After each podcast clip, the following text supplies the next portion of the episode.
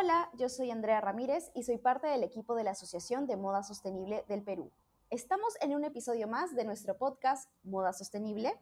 En esta oportunidad estamos junto a Rizal Pragagnini, quien es presidente del clúster de moda sostenible del Perú. Mejor aún, dejemos que él mismo se presente. Soy ingeniero industrial de la Universidad Católica con 32 años de trayectoria profesional, 20 en empresas multinacionales y 12 en empresas familiares peruanas yo arranco mi carrera trabajando en una textil, que es Industrias Netalco, cuando era parte de la multinacional Bungeborn. De ahí hice toda mi trayectoria en Procter Gamble, donde como ves me pasé por todas las áreas, ¿no? finanzas, marketing, R&D, M&A, y, y, ahí llegué a mi primera gerencia general y de ahí ya me quedé. Es lo que he hecho más, más tiempo en mi carrera de gerente general. Y de ahí trabajé en Cadbury Adams tres años de regreso en Perú, hasta que fue comprada pues por Kraft Hice mis pininos en empresas familiares peruanas, la primera en, en UNIC, ya duré un año nomás, pero en San Fernando sí hicimos algo muy interesante. Yo fui el primer gerente general independiente y ahí hicimos lo que quiero hacer en el sector textil. ¿ya? Cuando yo llego a San Fernando, la familia Ikeda había crecido de la granja hacia el mercado y le vendían al mercado lo que ellos producían. A raíz de la campaña que debes haber visto de los apellidos y los jueves de pavita, que, que es la que hicimos cuando yo llegué, le empezamos a entender el mercado y ofrecerle lo que el mercado necesita. Adaptamos nuestra oferta de valor a lo que el mercado necesita y eso es lo que nos está pasando en el sector textil. Durante muchos años le hemos ofrecido al mundo lo que producimos en lugar de entender el mundo qué necesita y ofrecérselo. Entonces, a raíz de esa experiencia, me llevan al Grupo Química Suiza como gerente general corporativo, donde estuve hasta que se vende al Grupo Intercorp y regreso al sector textil casi 30 años después para darme con la sorpresa de que no solo no habíamos avanzado, sino que habíamos retrocedido. Y ahí es donde empezamos a liderar con Luis Antonio Aspiaga y Alex Gleiser desde la Cámara de Comercio de Lima un esfuerzo para unificar al sector. ¿ya? Como yo les decía, si Perú se uniera como un único proveedor textil, seríamos comparables a una empresa china chica, ni siquiera mediana, chica. No nos podemos dar el lujo de estar separados. Y a raíz de eso es que yo decido a fines del 2019 renunciar a Sudamericana de Fibra y asumir dos cargos gremiales. ¿no? Uno, como presidente del clúster de moda sostenible, que es lo que nos, nos tiene reunidos, y hace un año asumo la dirección ejecutiva de Prevex, que es la Asociación de Exportadores de Prendas de Vestir. Prevex tiene 10 eh, empresas que son las principales exportadoras, tienen el 60% de todo lo que exporta el Perú hay 4.500 empresas exportadoras, 10 hacen el 60%, ¿no? Entonces, de alguna manera, ese cargo de dirección ejecutiva me da acceso a las grandes. Y en el clúster de moda sostenible tenemos, digamos, las marcas con alguna trayectoria en el mercado que quieren salir al, al mundo. Y en la Cámara de Comercio de Lima, que tenemos el gremio indumentaria, donde soy tesorero, las chiquititas, las que recién están comenzando. Entonces, si te das cuenta, yo soy el hilo conductor en los tres gremios. En la Cámara de Comercio de Lima, gremio indumentaria, donde ahí arrancas. Una vez que te gradúas, pasas, digamos, a hacer tus estudios superiores en el clúster de moda sostenible y luego ya pues haces tu, maestría en la Asociación de Exportadores, que ya tienes que, que exportar pues más de 30 millones de dólares para llegar ahí, ¿no? Justamente, ¿no? La, eh, creo que ya más o menos en la introducción nos contaste que, cuáles eran los antecedentes dentro de la Cámara del Comercio que, bueno, te, llevaron a ti a dar ese paso, llevaron, digamos, en ese momento a dar ese paso al nacimiento del clúster de moda sostenible. ¿Qué fue lo que pasó exactamente y cómo es que se tomó la decisión? Muchísimas gracias. Y eso te lo muento. Esto es algo que yo no sabía, que la industria de moda es la segunda más contaminante del planeta. Mira esto, 20% de todos los residuos tóxicos que caen al agua vienen del sector moda, 8% de las emisiones globales de carbono salen de este sector. Hoy, en Asia, hay 170 millones de niños trabajando en fábricas textiles y los salarios ahí son en promedio cinco veces por debajo del costo de vida. Un t-shirt así tan simple como te lo muestro en la imagen, consume 2.700 litros de agua. Esos son tres años de consumo para una persona. El 85% de nuestra ropa, Andrea, termina en basureros como los que te estoy mostrando en la foto. Y esta estadística es increíble. Una persona en promedio compra 22 prendas en su vida que nunca utiliza. Entonces, de alguna manera, esto es lo que nos dijo, tenemos que hacer algo. Y lo otro, ya, es mira la oportunidad que tiene el Perú. Perú se hace conocido a nivel exportaciones por el famoso polo Lacoste, que durante más de 20 años se hacía en Perú. Ese polo Lacoste tenía 55 centavos de dólar en algodón pima peruano, un dólar 55 en hilado. Tú podías irte a Gamarra y conseguir un buen polo tipo Lacoste, como le dicen, por 4 dólares 50. Y ese polo Lacoste se exportaba a 8 dólares FO. Sin embargo, si tú te vas a la tienda de Lacoste en Nueva York, ese polo Made in Perú vale 80 dólares. Eso es 10 veces el precio FOB y 145 veces el costo del algodón. Esta, de lejos, Andrea, sigue siendo la, la, industria con mayor valor agregado en el Perú. Si bien la minería exporta billones de dólares al año, se va en piedras. El valor agregado es muy bajo. Imagínate acá, a nuestro algodón pima le metemos 145 veces el valor si lo mandamos en una prenda. Ojo, que ni siquiera es marca nuestra, es marca de otros, ¿no? Entonces, esto es lo que nos motivó a postular a un concurso de, liderado por Innovate Perú, donde querían armar el primer clúster textil del Perú, ¿no? Y ahí justamente es donde se nos ocurren las dos cosas que le faltaba al sector textil peruano, moda y sostenibilidad. Y así es como decidimos presentarnos y de alguna manera ganamos el concurso, Andrea, porque fuimos el clúster más inclusivo, porque trajimos grandes, trajimos medianas, trajimos, es más, fuimos más allá de solo ropa. Ya tenemos calzado, tenemos hasta productos para el hogar en moda, ¿no? Entonces, gracias a eso es que eh, la iniciativa que nació en la Cámara de Comercio de Lima gana el concurso y, justamente ahí es que yo decido renunciar a Sudamericana de Fibras y hacerme cargo del clúster, ¿no? Justo a raíz de que ganamos el, el concurso y esto necesitaba pues una persona dedicada, ¿no? Y, y, así es como nació. O sea, fue este tema de sostenibilidad que nos movió el piso y la falta de venderle moda al mundo es lo que le da inicio al clúster de moda sostenible. Y un pequeño comentario o algo que me surge porque voy hilando con respecto a lo primero que me dijiste, ¿no? Ahorita una frase que recuerdo así es, es la, una o una de las industrias o la industria más sobrevalorada que hay. Eh, y, y, y, lo anterior, ¿no? ¿Cómo es que, eh, o sea, si bien hemos estado ofreciendo por años lo que hacemos, no nos hemos acomodado a lo que el mercado necesita, o sea, no, no hemos cubierto necesidades. Y finalmente, eso, eso es lo que nos tiene, como tú mismo dijiste, congelados, nos tiene ahí parados eh, sin poder crecer más. Y, bueno, eso, me pareció increíble porque entonces tiene sentido, tiene, tiene todo sentido y, bueno, ya nos quedamos, digamos, esto fue en el 2000, lo del nacimiento del clúster 19. 2019. Perfecto. Y, bueno, ya que estamos en el clúster, ahí la segunda pregunta que también acá está, ¿cuál o cuáles son los objetivos del clúster Remada Sostenible Perú actualmente y desde su, eh, desde su fundación? Perfecto, también te muestro algunas laminitas que creo que nos van a ayudar acá mucho, ¿ya? Y al final del día, el principal objetivo es ayudar a las marcas peruanas a vender y ganar más plata. ¿Y cómo lo vamos a hacer? Yo muestro este cuadro en el 2019, que es cuando ganamos este concurso, y es lo que yo le mostré a Innovate Perú.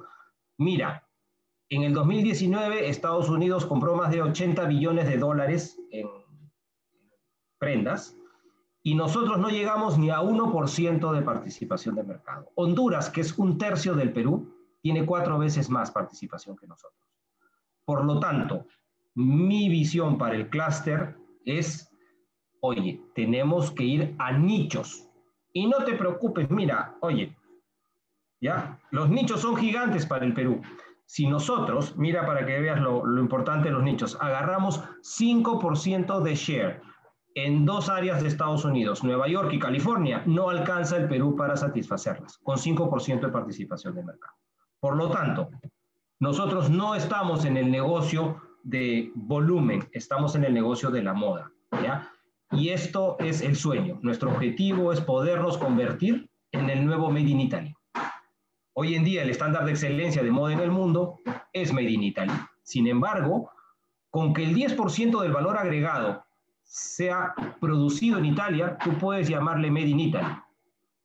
90% de todo lo que tiene Made in Italy hoy en día no está hecho en Italia, mientras que algo Made in Perú, prácticamente el 100% está hecho en el Perú, desde la materia prima, la mano de obra y todo lo que hacemos en el clúster es casi 100% Made in Perú. Entonces, nuestro sueño no es tan lejano, Andrea, y, y te muestro el mismo 2019, que es prepandemia, ya hoy el Perú es número dos.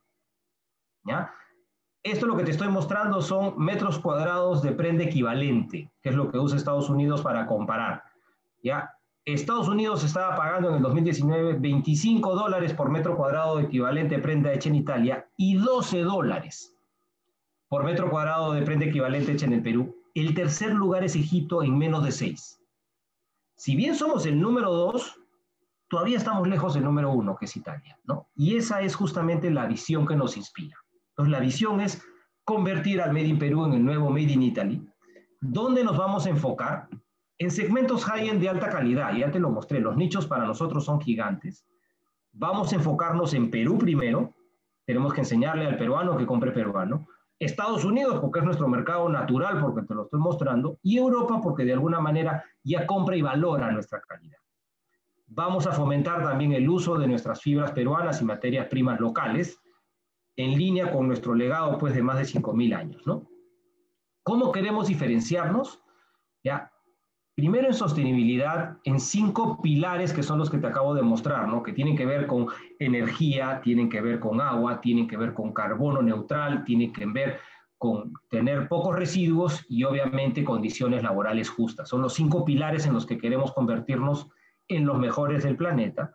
Y quizás lo más importante, vender diseño de nuestras prendas. Y eso lo vamos a llevar al mundo a través de nuestras marcas peruanas, ¿no? Y para eso, ¿qué necesitamos? Liderazgo primero, ya no tenemos pues un Gastón Acurio en ese sector, pero tenemos muchas marcas jóvenes como las que tú conoces, Andrea. Tienes pues a, tienes a Yurak, tienes a Andrea Yosa, tienes Zika, tenemos Meche Correa, o sea, tienes mucha gente con muchas ganas de trabajar y y es bonito. Entonces no tenemos una persona, pero tenemos justamente un clúster que es el que nos quiere representar a nivel mundial y podernos pues capacitar constantemente con estas nuevas tendencias que salen todos los días, ¿no? Y a nivel sistema de gestión, lo primero que necesitamos es movernos hacia una economía circular. No sé si tú sabías esto, pero el 85% de la merma de un producto se determina en el diseño. Entonces queremos que nuestras diseñadoras aprendan desde chiquititas a no desperdiciar en sus diseños. ¿ya? Y luego te voy a contar más de las iniciativas. ¿ya? En sostenibilidad no basta con serlo, sino que hay que parecerlo. Nos vamos a certificar para poder tener la credibilidad necesaria. Y quinto, es muy interesante ver que tenemos muchas empresas chiquititas, tallercitos que nadie los conoce. Bueno, queremos conectar y profesionalizar a esas MIPIMES que hay en el sector para que sean pues parte de, de, esta iniciativa y poderlos integrar a la cadena de valor. ¿no? Entonces, en resumen, nuestro objetivo es convertirnos en el nuevo Made in Italy y la forma en la que lo vamos a medir, queremos que todas las participantes del, del clúster en tres años puedan estar o duplicando o triplicando sus ventas y rentabilidad.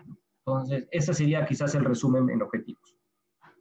Sí, y me gustaría entonces hacer hincapié, antes de pasar al siguiente punto, en algo importante que dijiste, o sea, que nuestro sueño, porque, y eso, te cuento también, eh, lo escuché en una charla que dicen en algún evento que se me acaba de olvidar en el 2017, 18, 19, en ese rango de, tiempo, junto a la señora Mirva, también estaba participando.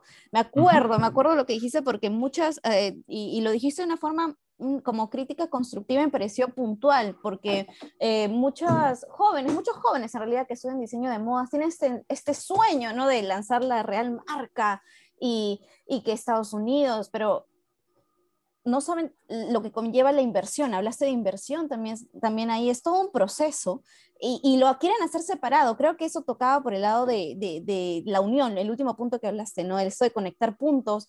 Eh, y, y, tienen, o sea, tienen eh, motivaciones, tienen propósitos sostenibles, pero solamente han apuntado como el sueño, ¿no? Estados Unidos, Estados Unidos, y, no saben qué hay más allá.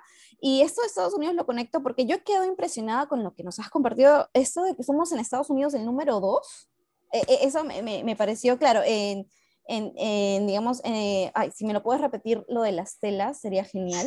Sí, lo que ellos hacen es, todas las prendas que compran las traducen a metro cuadrado equivalente, donde obviamente, dada la calidad de la prenda, sube mucho ese precio. ¿Ya? Ya, porque, tú puedes tener un t-shirt de Giorgio Armani, pues que vale 300 dólares, ¿no? Entonces, ese t-shirt lo traducen en metros cuadrados equivalentes hechos en Italia, y eso es lo que paga Estados Unidos 24 dólares por metro, y ya está pagando hoy día 12 dólares por una prenda hecha en Perú, que dicho sea paso no tiene marca. Hacemos para otras personas, ¿no? Entonces, imagínate el potencial que hay si le ponemos marca. Una, marca, una marca Perú, que es la que queremos vender, ¿no? Eh, eh, por eso es importante cuando tú me dices qué marca, marcas quieren posicionar, nuestra marca es Perú.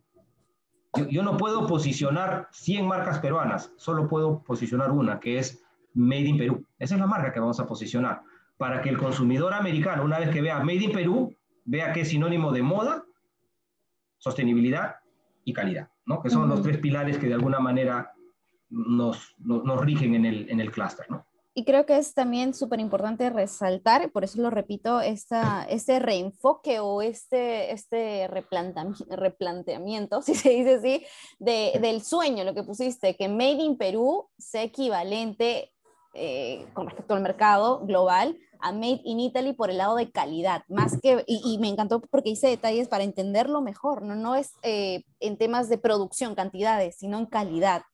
Eso. Es, eso es increíble y creo que conectó con todo lo que ya demostraste en el PPT de visión y más. Y bueno, eh, creo que ya se entiende la, primera parte de la tercera pregunta, o el tercer punto que quería tocar de lo que, digamos, cómo es que se explican los pilares de moda, calidad y sostenibilidad, creo que ya quedó muy claro, pero sí me gustaría saber cómo es que se ponen en práctica todo lo que hemos hablado dentro de las actividades del clúster. Perfecto. Entonces, como te digo, primero nuestra marca es Perú, ¿ya? Me reservo el derecho a decirte si es Made in Perú, si es Perú Textiles, si es marca Perú, porque eso tengo que hacer mi tarea de entender qué necesita el consumidor en el mundo, ¿ya? Pero sí es Perú. La marca no es las marcas independientes, sino es la marca Perú. Y ahí, la moda, queremos hacer algo que nunca antes se ha hecho, Andrea, que es entender qué necesita el mundo y luego diseñar. Entonces, la moda que va a vender el Perú va a ser basada en eso, ¿no? En el entendimiento del mercado. La calidad viene dada primero por nuestras excelentes materias primas, ¿ya? No sé si tú sabes, pero el algodón apareció por primera vez en el mundo acá en Perú, ¿no?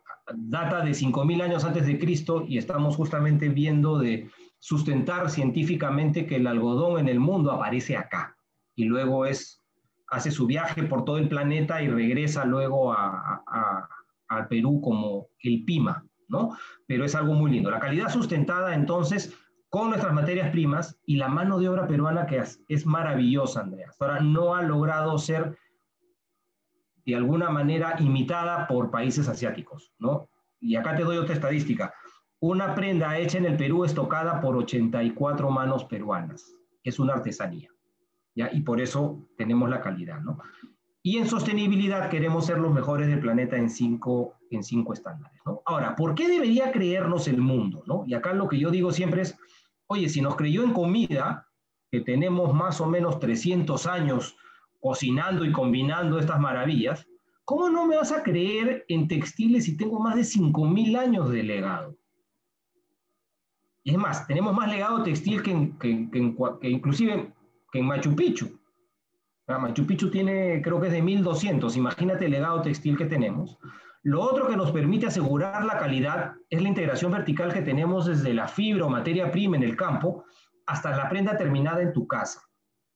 Y la sostenibilidad en los cinco pilares que te comenté. ¿no? Queremos que un Made in Perú sea sinónimo de, de sostenibilidad en estos cinco pilares. ¿no? Queremos utilizar solo energía renovable y acá tenemos la bendición de que tenemos muchas caídas hidroeléctricas de agua en el Perú, sol maravilloso en muchos lugares para generar energía, digamos, renovable en ese sentido.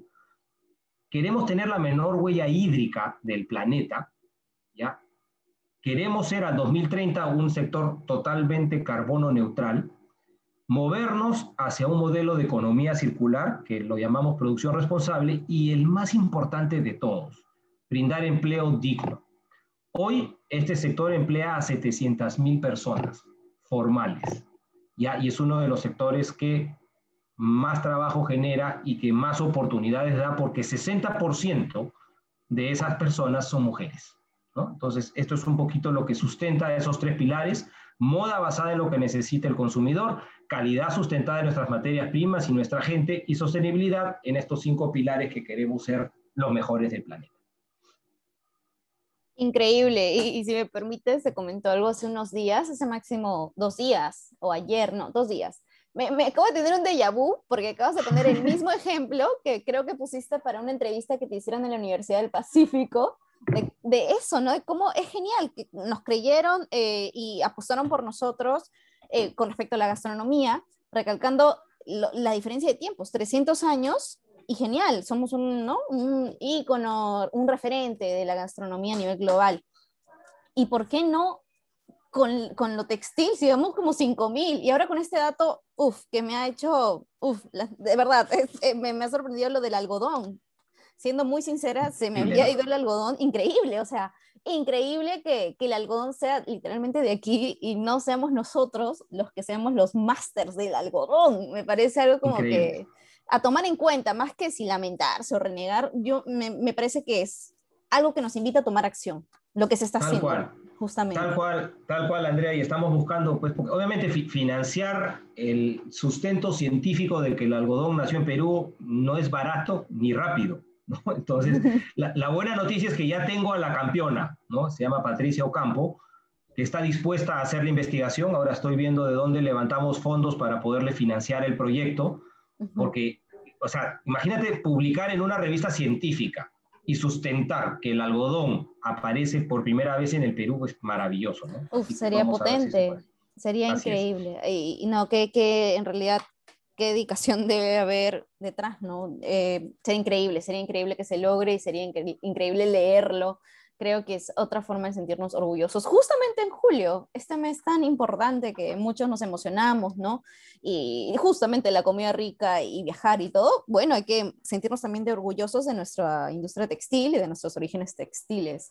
Y bueno, eh, sin irme mucho, sin emocionarme tanto tampoco, eh, hemos estado hablando del clúster y lo último que tocamos, estos, estos puntos increíbles de 100%, 100 sostenibilidad y las subpropuestas dentro, eso también me, me parece, me, pare, me parece, a mí personalmente, a ver, más allá, voy a dejar de lado mi, mi participación como, ¿cómo decirlo?, como persona que sabe del tema, que ya está un par de años eh, en este rubro y como ciudadana, mortal. Entonces me, impresiona porque suena tan real, suena lograble, déjame decirte con toda sinceridad, suena algo que se puede hacer. Eh, digamos, y para ti, porque te, te escuché que la meta es 2030, ¿qué es lo que podríamos hacer desde ya para que suceda desde ya y no esperar el 2030 para que recién suceda, porque a mí me emociona mucho, me vas explicando punto por punto y yo digo, wow, esto sí se puede hacer. Sí, ahora, primero lo primero, como dices tú, Andrea, y lo primero es entender al mercado. ¿ya? Y, y, ahí es muy importante hacer lo que no hemos hecho nunca, ¿no? Hay personas que tienen 30 años en el negocio y nunca habían hablado con un consumidor final. Y, y te adelanto un poquito qué es lo que he aprendido, ¿ya?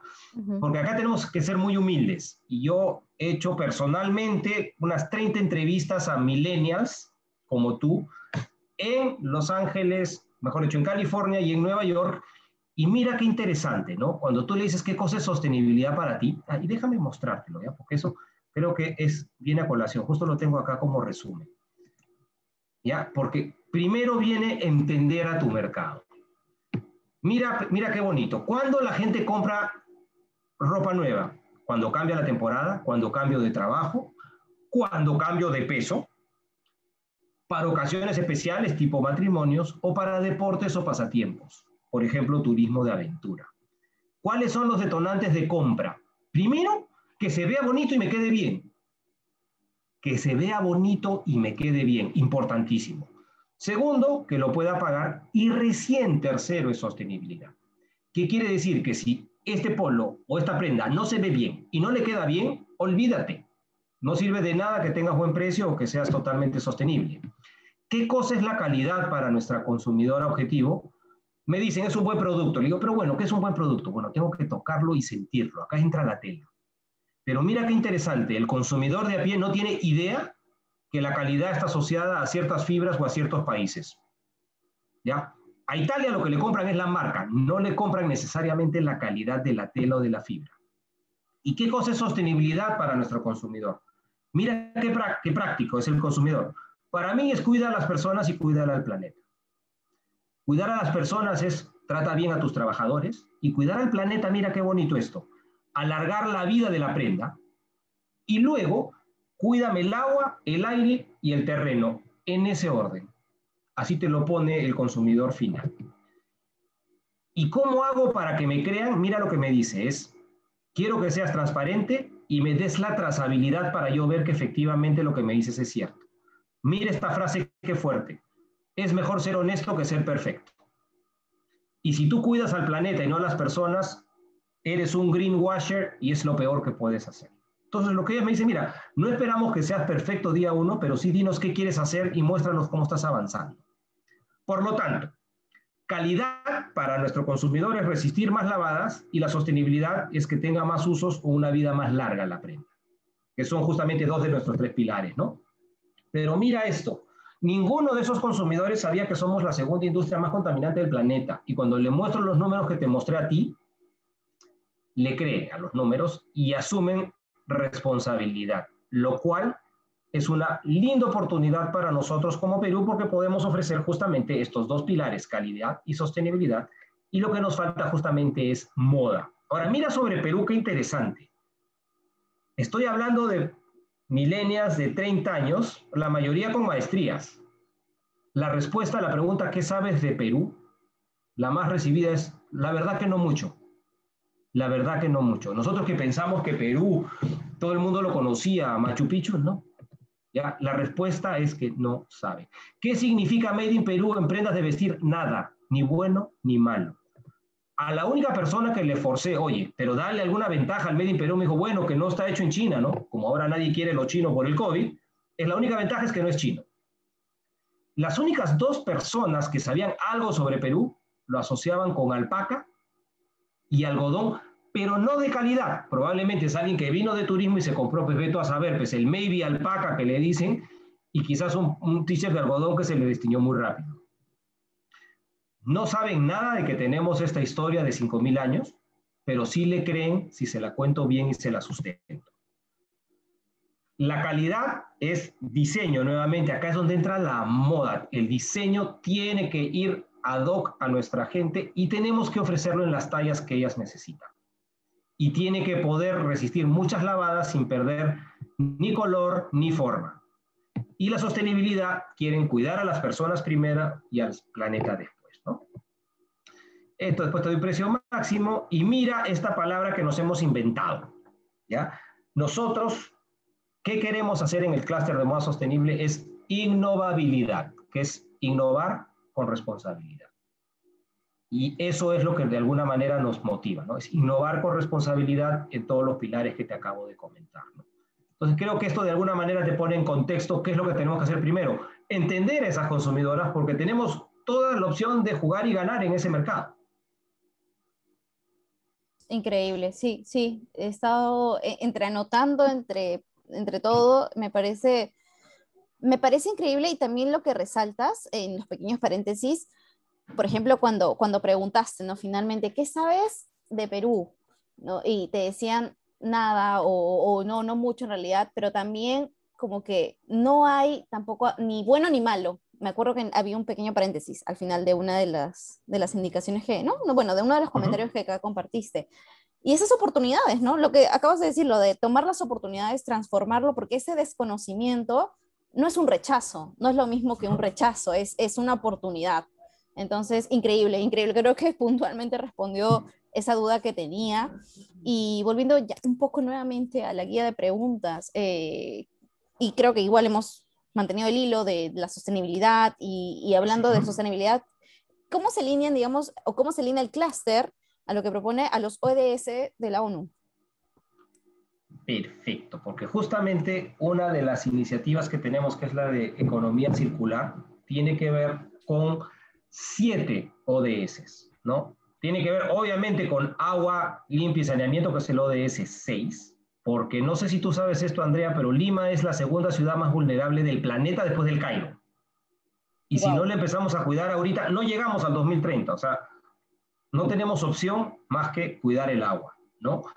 La, el ODS 17, que es Alianzas para lograr los objetivos, es clave porque solo no lo hacemos, ¿no? Y acá, en esta iniciativa, las, las empresas grandes, de donde soy director ejecutivo, han decidido poner a disposición de las marcas y empresas peruanas sus saldos de exportación. Hay desde hilados, telas y prendas.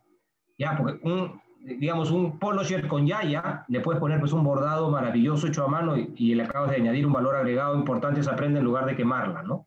Entonces, esas alianzas son importantes. El ODS 11 con ciudades y comunidades sostenibles porque queremos trabajar de la mano de las personas que, como digo, son 700 mil personas que trabajan en el sector. Entonces, tenemos que intervenir en las comunidades donde estamos.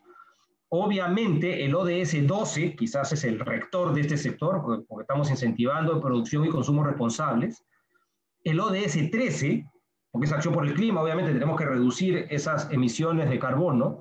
Ya, proteger la vida submarina, porque no sé si tú sabes esto, pero mucho de la microfibra generada por este sector termina en los peces y luego te regresa a ti en comida.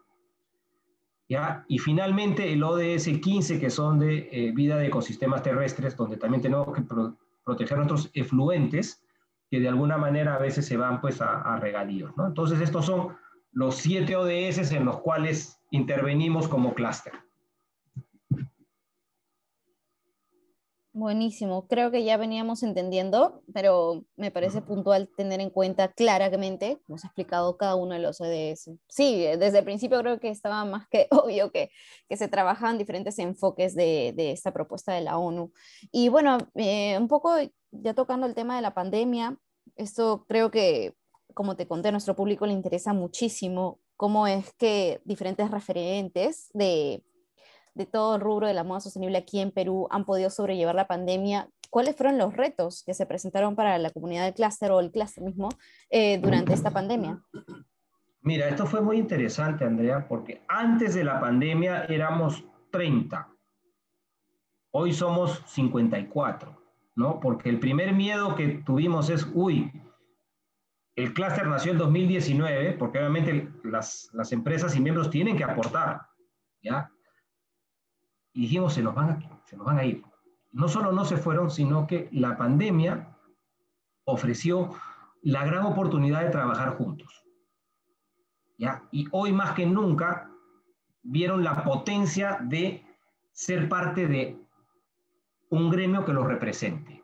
¿no? Entonces, el principal reto fue, oye, que la gente no solo no se paralice, sino que empiece a colaborar. ¿Y qué crees que salió? Te voy a contar un par de anécdotas, ¿no?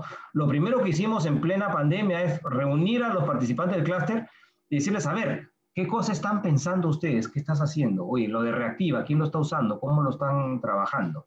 Y entre nosotros mismos empezamos a solucionar nuestros problemas y ahí se empezaron a correr la voz. Oye, métete al clúster porque ahí, pucha, nos estamos ayudando mutuamente a salir adelante de esta pandemia y salen oye, ¿quién tiene este, insumos? Y, esa fue una bendición, Andrea, porque como Perú es un país integrado verticalmente, nunca se queda sin insumos. Más bien, lo que nos quedamos es sin exportaciones, pero empezamos a vender localmente lo que habíamos preparado para exportar que no podíamos sacar. Y se empiezan a reactivar muchas marcas. Empezamos a trabajar juntos.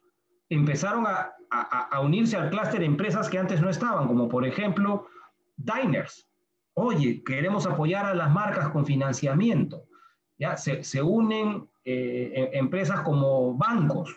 Oye, BCP, también queremos ser parte del clúster. Entonces, el principal reto fue cómo nos mantenemos unidos, pero lo lindo es que no solo nos mantuvimos unidos, sino que crecimos y vamos a seguir creciendo, inclusive, Andrea, de cara al próximo año, porque estamos lanzando una convocatoria este mes de julio, justo por el Bicentenario.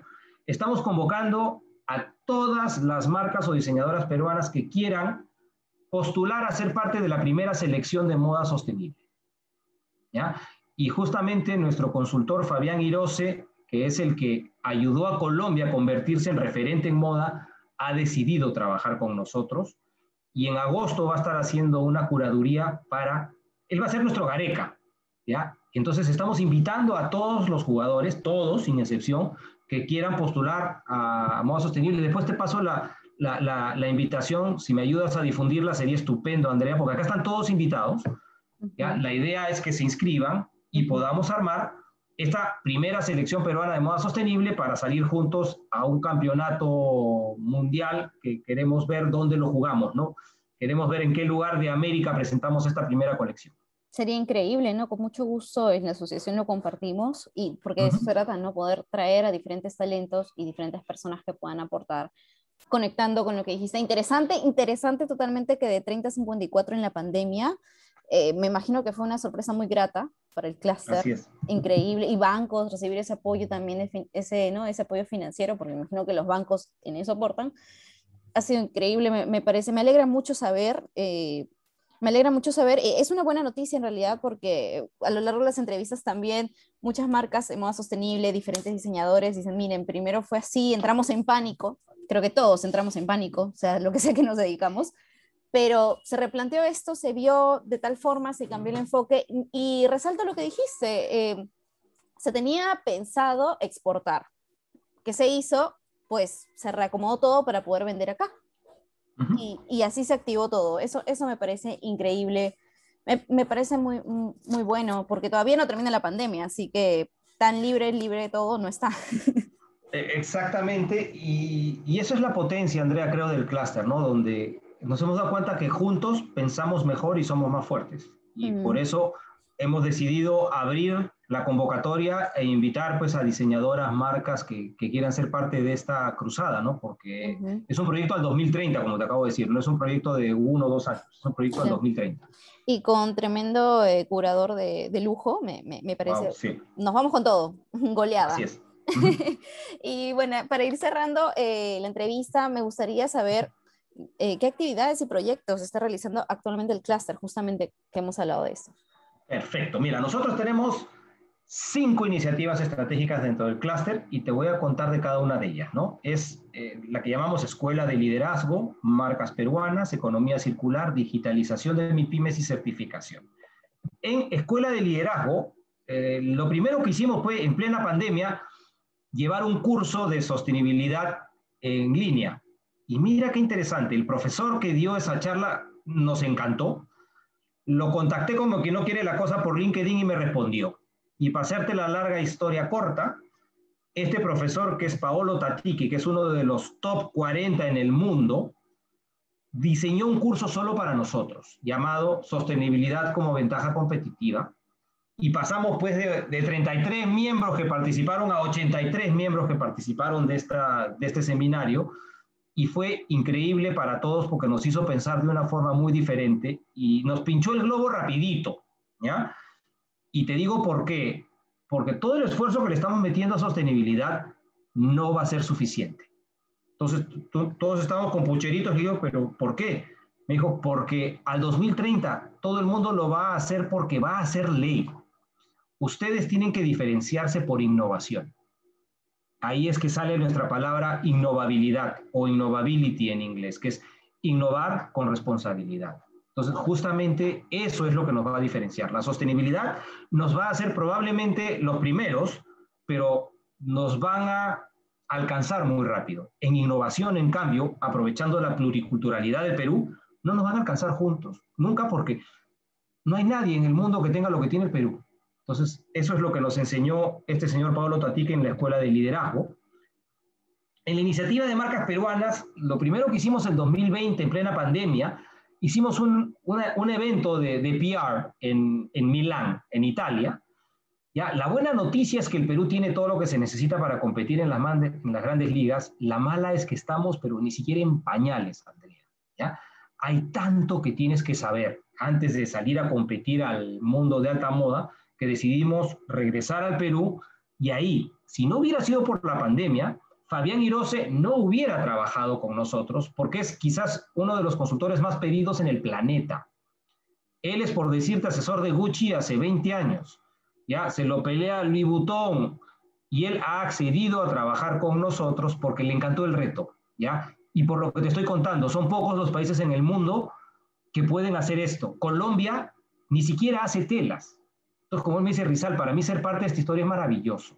¿no? Entonces, justamente con él es que queremos ensamblar esta primera selección peruana de moda sostenible y presentarla, ya, si, Dios quiere, presentarla eventualmente en el Latin American Fashion Summit de este año, para el próximo año irnos a Dinamarca, porque tú sabes que Copenhague es la capital mundial de la moda sostenible.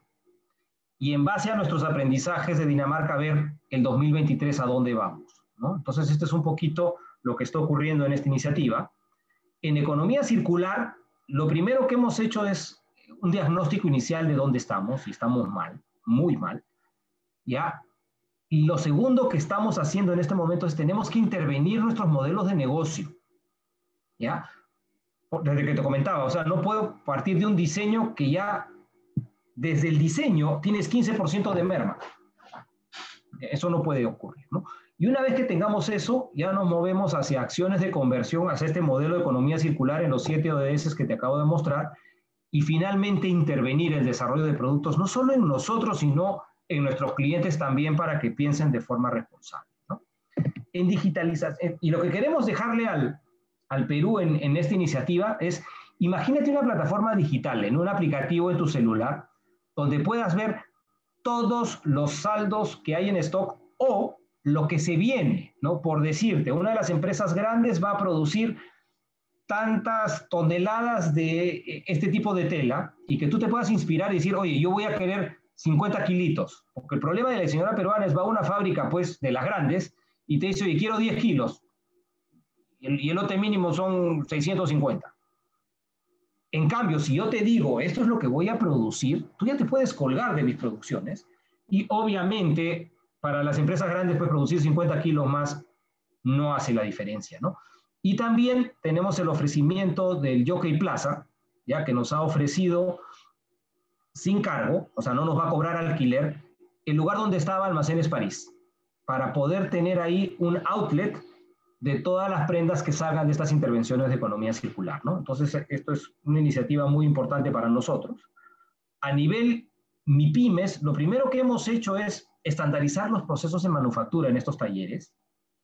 Luego vamos a implementar un, una plataforma tecnológica, que es la que se llama el ERP famoso, para luego poder medir y reportar los avances de las producciones en los talleres en línea, ¿no? Imagínate que existe una plataforma digital donde en tu celular tipo Uber, tú sepas cómo va el avance de tu producción, ¿no? Que hoy en día, pues tú pones un pedido en un taller de terceros y nunca sabes cómo van, cuándo te lo entregan, y la forma de hacerlo es justamente formalizándolos y, darlos, y darles esta, este soporte, ¿no?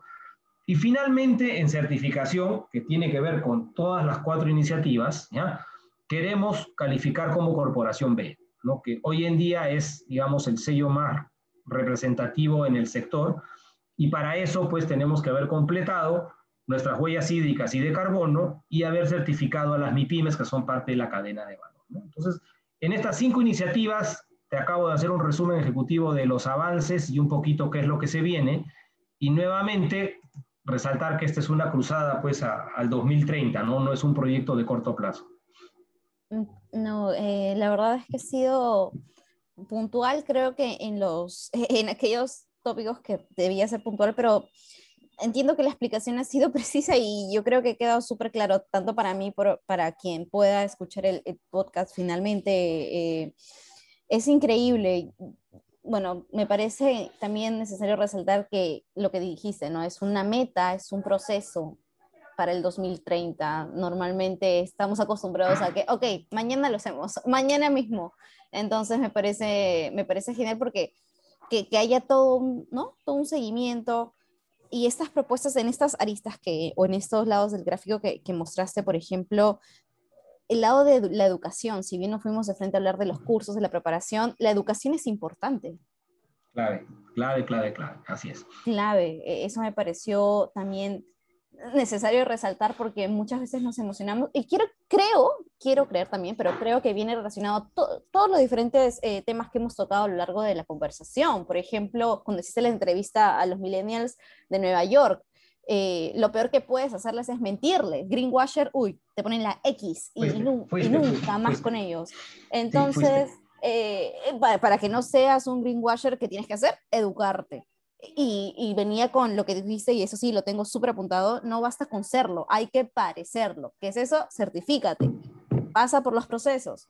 Eh, y me parece increíble porque eh, eh, creo que desde el primero, desde que empezamos, ¿no? Eh, los logros y los avances, desde ahí ya se está haciendo. eso es genial y creo que hay que recalcarlo, ¿no? Invitar a la comunidad o a los, aquellas empresas relacionadas a las marcas de moda, ¿no? de, relacionadas a este rubro, que si quieren dar el paso a la sostenibilidad, no basta con decirlo, no basta con tener la intención, sino animarse a dar el paso finalmente, ¿no? A, buscar información, educarse.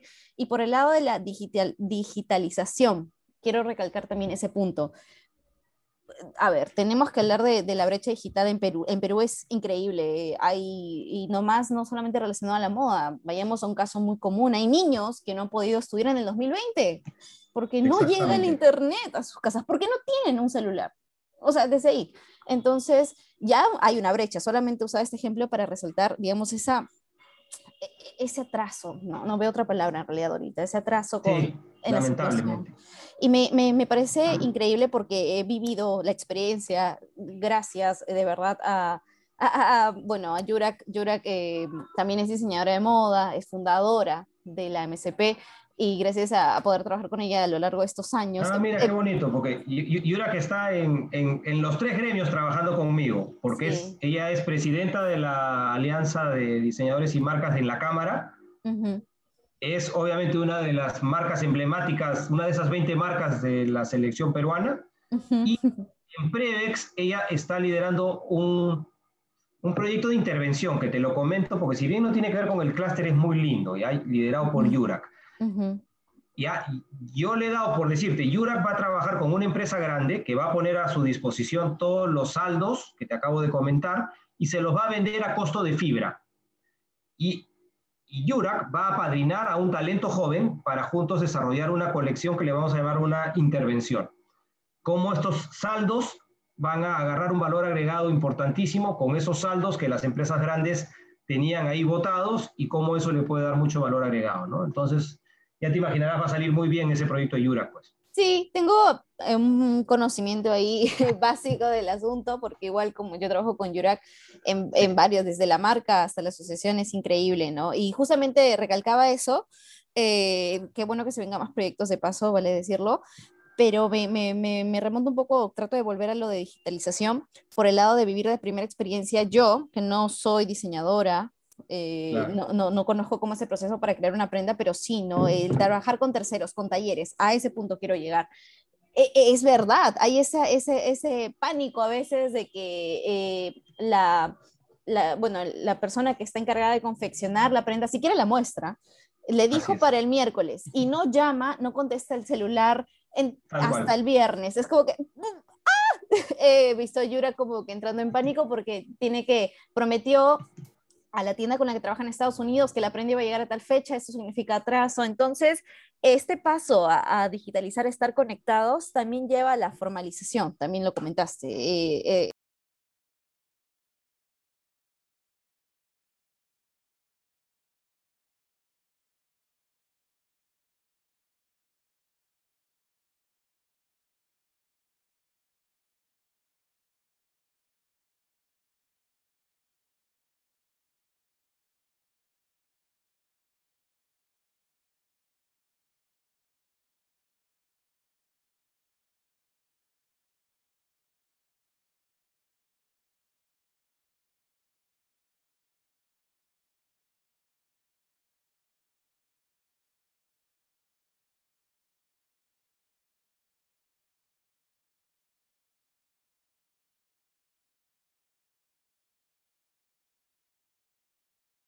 Perfecto, sí, perfecto. Eh, sería genial eh, y nada, muchas gracias. Hasta una próxima ocasión.